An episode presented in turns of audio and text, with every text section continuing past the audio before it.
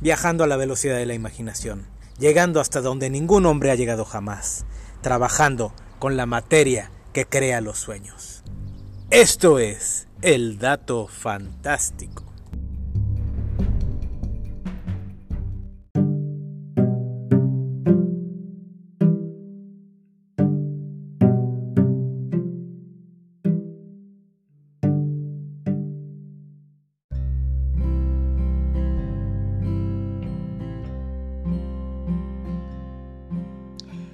Ay, ay, ay, ay, lo digo yo. Es el dato más auténtico que existió. Pecosville, aunque considerado una leyenda o un personaje del folclore estadounidense, es más el equivalente a un personaje de novela o leyenda urbana. La historia fue escrita por Edward O'Reilly en 1917 aunque afirmaba que era la recopilación de historias orales de vaqueros y gambusinos, no existen pruebas de ello. Según la historia, Bill nació en Texas y su familia decidió emigrar. En el camino, se cayó de la carreta en el cruce del río Pecos, de ahí su nombre, y fue criado por una manada de coyotes. Años después, lo encontró su hermano mayor y lo convenció de que no era un coyote. Que no tenía tanto pelo como sus hermanos ayudó en el convencimiento. Bill se convirtió en vaquero y se le atribuyen la creación de varios sitios históricos como el Golfo de México. Dice la historia que durante una terrible sequía, Bill fue a California, lazó una tormenta y la trajo hasta Texas. Llovió tanto que se creó el Golfo de México. El Río Grande o Río Bravo dice la historia que Bill moría de sed, así que hundió un palo en la tierra y lo arrastró tan lejos que creó un río. El desierto pintado.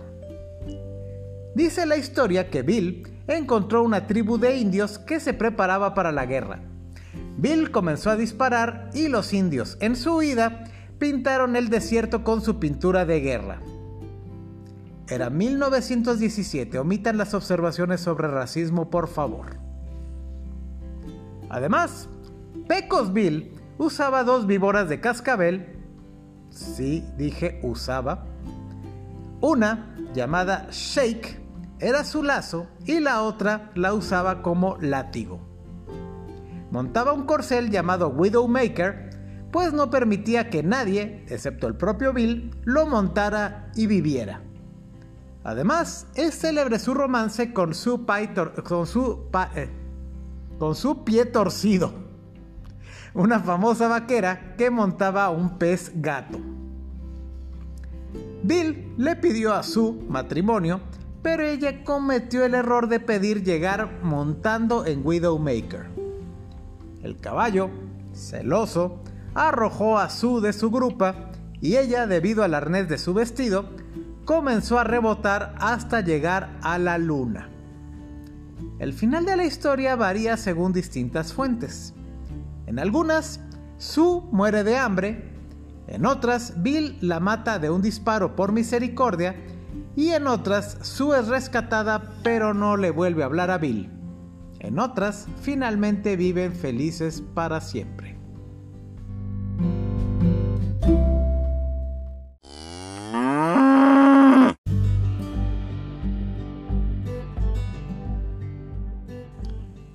Lucky Luke, más rápido que su sombra. Así se anunciaba este personaje, creación del caricaturista belga Maurice de Berber, mejor conocido como Morris. Fue publicado por Dupius, la misma que publicaba las aventuras de Asterix y Spirou. Lucky Luke y su fiel compañero, su caballo Jolly Jumper, viajaban por el viejo oeste norteamericano enfrentando a multitud de bandidos y criminales de la época, como los hermanos Dalton, Billy the Kid o Jesse James. Ocasionalmente también lo acompañaba Rantanplan, el perro más estúpido del mundo, y una parodia de Rintintin, y Calamity Jane. Morris mencionó que siempre era posible siempre que le era posible, usaban eventos reales como fondo de las aventuras de Lucky Luke. Pero nunca dejaban que los hechos se interpusieran en una buena historia.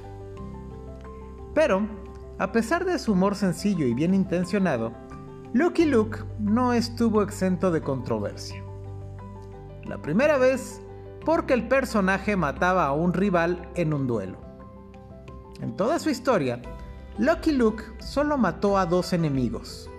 Después de eso, solo se dedicaba a desarmar a sus rivales.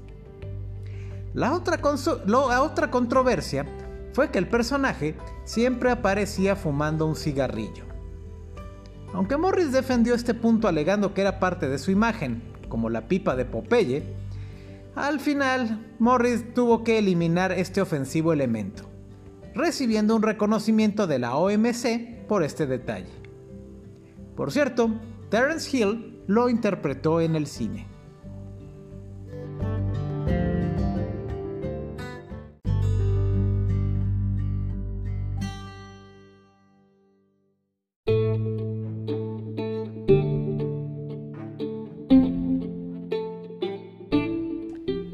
Si les pido que nombren al vaquero más famoso de la historia, no creo que puedan.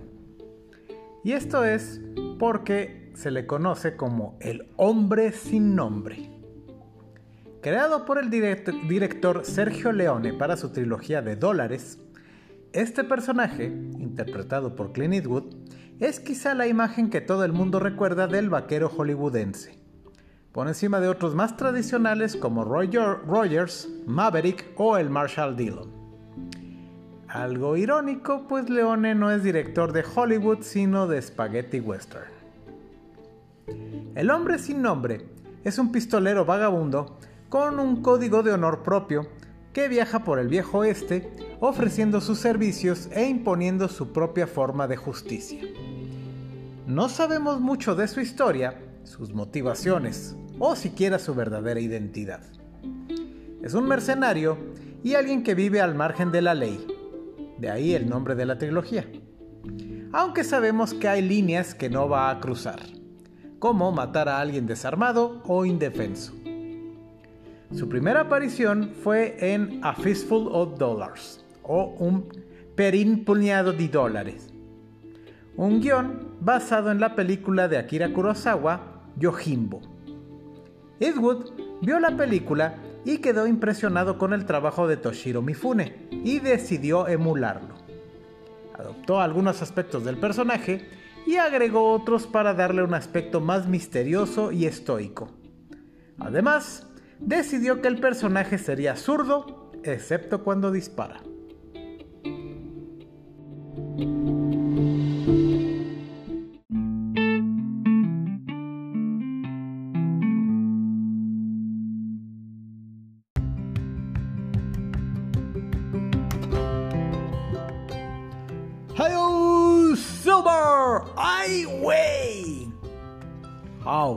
Sabes.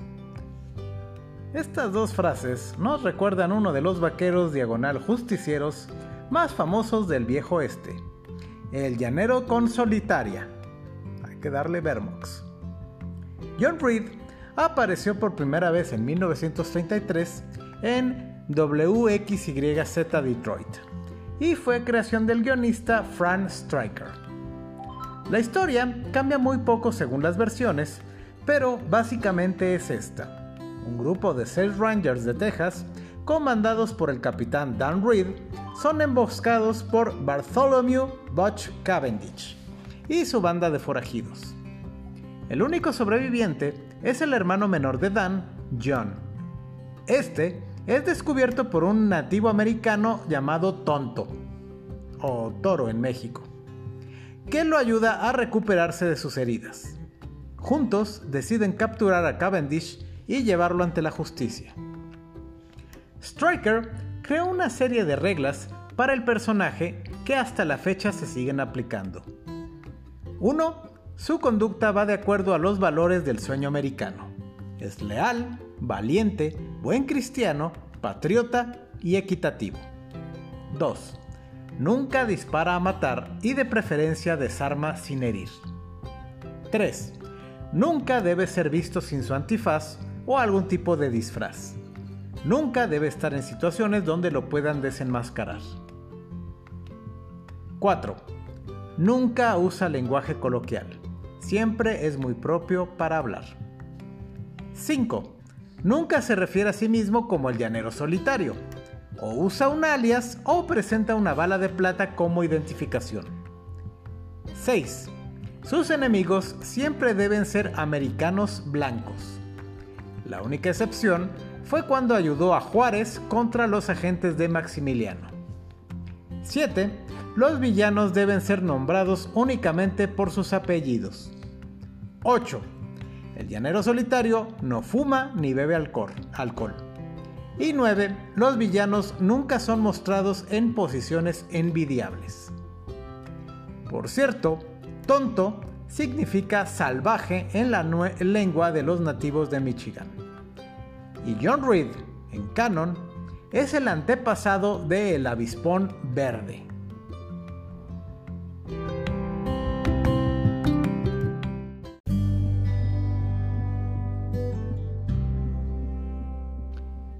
Ruben J. Rooster Cockburn es un héroe legendario del oeste, un poco menos legendario que el actor que le dio vida, el duque John Wayne. Su primera aparición fue en la novela True Grit del autor Charles Portis. Rooster Cockburn es un completo antihéroe del viejo oeste, un borracho que ha visto pasar sus mejores días desilusionado del mundo y la ley a la que ha jurado servir. Cockburn es un veterano de la guerra civil donde perdió un ojo luchando por parte de la Confederación. Sirvió como un marshal persiguiendo y capturando fugitivos. Para 1869, Cockburn ha matado 60 hombres de los 64 a los que ha buscado. Cockburn murió en 1894 mientras formaba parte de un espectáculo ambulante del viejo oeste. Rooster Cockburn fue protagonista de tres películas y un remake: True Grit, Rooster Cockburn y True Grit: A Further Adventure, todas protagonizadas por John Wayne y True Grit, un remake de 2010 y protagonizado por Jeff Bridges.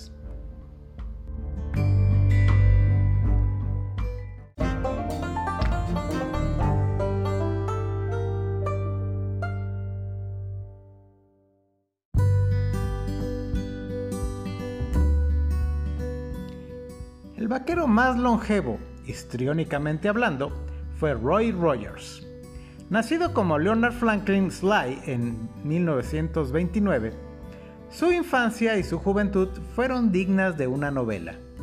Su primer hogar fue en Cincinnati, en el mismo sitio donde años después construirían el estadio Riverfront, hogar de los Rojos de Cincinnati. Yo nací en la segunda base, solía bromear. Sin embargo, sus padres construyeron una casa flotante y la usaron para mover a la familia por río hasta Portsmouth, donde vivieron una vida sencilla pero enriquecedora. Fue en este periodo que Leonard recibió su primer caballo y aprendió el arte de la monta. También fue en este periodo que aprendió a cantar. Sus padres no tenían radio, así que organizaban bailes y fiestas donde todos mostraban sus dotes artísticas.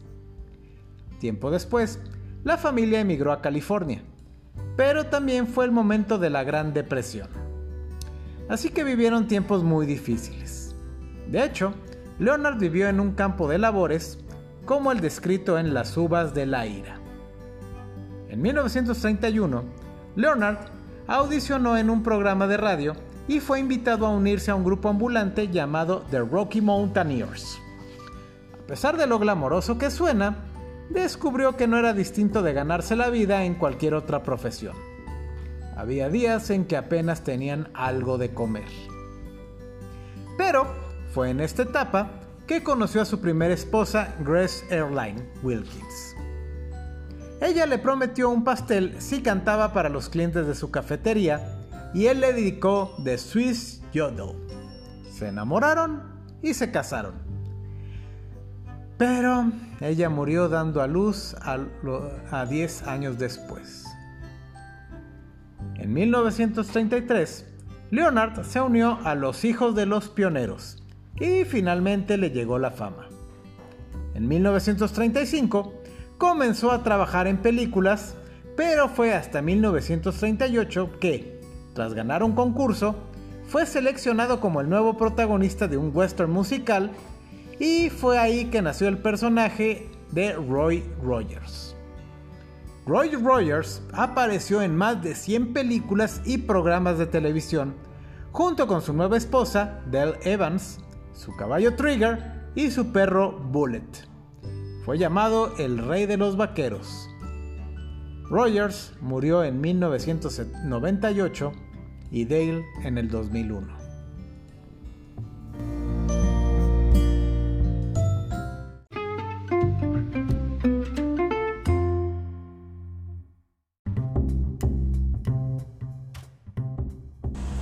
Y bueno, pues así llegamos al final de otro capítulo de El Dato Fantástico.